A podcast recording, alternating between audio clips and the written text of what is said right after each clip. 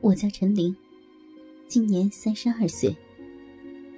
我二十岁的时候到了天津，投靠了我的一个姨娘，在天津谋了个工作，在天津的东亚毛纺厂里当了一名女工。二十四岁，在天津搞了个对象结婚，他是天津人，在天津的一个工厂里当工人。二十六岁时，我有了个女儿，家里都很高兴。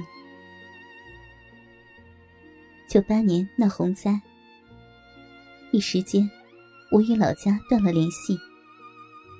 等我十月份，风风火火的回到老家一看，村子都冲没了，原来的房子都没有了。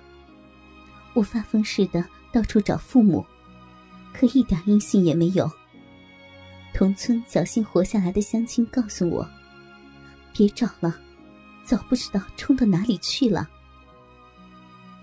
我又找了一个多月，还是没有音信，只好大哭了一场，回到了天津。九八年十一月，东亚毛纺厂突然宣布整改，要下岗一大批的女工。得到消息，我们都很慌张。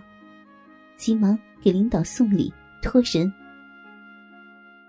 虽然是这样，可是还是在第三次下岗名单中出现了我的名字。我下岗了。下岗以后，我到处找工作。饭店里的清洁工，扫过大马路，刷过碗，可一直没有稳定的工作。我又没什么文化，家里一片愁云。这个时候，又一个惊天的消息传来：我的女儿被诊断患有血液病。女儿的病，给我们这个本就不富裕的家，又添上了一副担子。为了给女儿看病，我卖过七八次血，几乎到了尽头。我丈夫的脾气变得越来越坏，在家里非打即骂，里外的夹击让我绝望了。我想到了死。在我最绝望的时候，大姨帮了我一把。她把我那个因为住不起医院而在家的女儿接到了她家。与此同时，我丈夫。同我离婚了，我坐在海河桥头，想了一天一夜，几次都想从那上面跳下去，可我总是想到我的女儿。最后我想，就算死，我也要死在女儿的后面。只要她还能活一天，我就要养她一天，就算卖血，也要养她。因为我丈夫把房子收回去了，所以，我只好去我大姨家。可这样寄人篱下的日子实在是不好过。大姨的女儿，动不动就给脸色看。为了能挣钱，我到处的找工作，可总也找不到。即便是服务员都不行，因为。我的年纪在他们看来已经太大了，我只好继续卖血，来维持女儿的高额药费。有一次，我用卖血的钱在药店里买了药，一路晃晃悠悠的往大姨家走。当时我已经一天水米没打牙了，来到大姨家，正好赶上吃饭。我一进门，就看见大姨正抱着我的女儿，一口一口的喂她饭。我心里别提多高兴了。这个时候，大姨的女儿从外面进来，见我坐在那里，当时就把筷子一摔，脸蛋子拉得老长。我咬了咬牙，把买来的药放在桌子上。嘱咐大姨让女儿饭后吃药，然后说了一声：“我出去一会儿。”就走了。大姨在后面问我：“你吃饭了吗？”我一边含着眼泪一边说：“大姨，我吃过了。”说完，我就走了。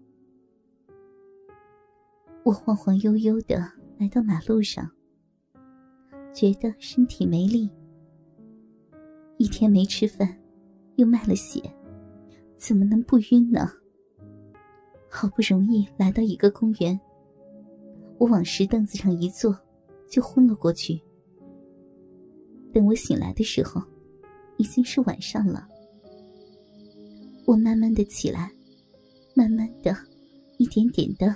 走到大姨家，看了看已经在床上暖和和睡熟的女儿，我高兴的在地上铺了个褥子睡下了。后来，我听一个一起和我找工作的姐妹说，北京的保姆一个月能挣一千块钱。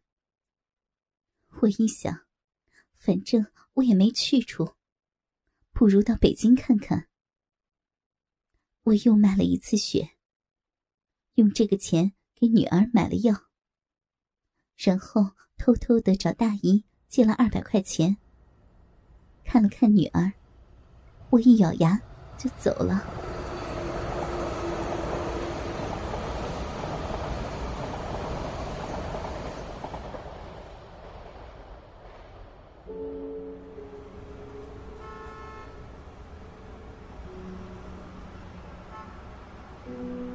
我来到北京，北京建设的可真好呀，到处都是高楼大厦，又有许多的有钱人。听说，现在北京的老百姓都能买汽车了。我想，他们这么富裕，我真有可能能挣到钱。这么一想，我就高兴起来，对未来充满了信心。我后来才知道，北京的保姆都要考什么证书的。可我没文化，想学又没钱交学费，只好当起了黑保姆。在北京市郊的一个地方，有一个专门招黑保姆的地方。凡是三证不全的打工妹，或者没有文化、没工作的下岗女工。都可以到这里来当黑保姆。大家都坐在马路边上，等着主顾来挑。我到北京三天，只吃了三袋方便面。饿了就啃一口方便面，渴了就喝一口自来水。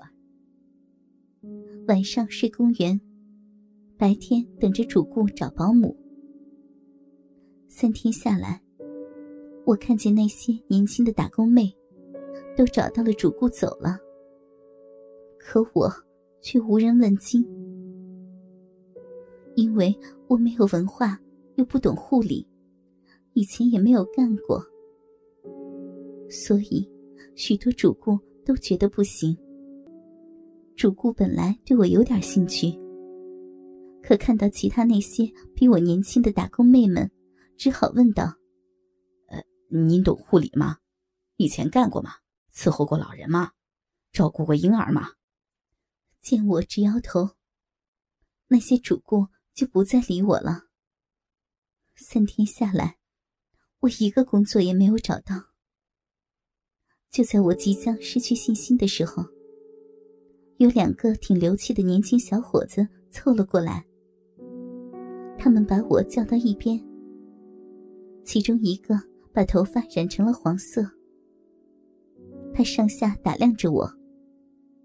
我以为他们要保姆，连忙说：“大哥，您找保姆吗？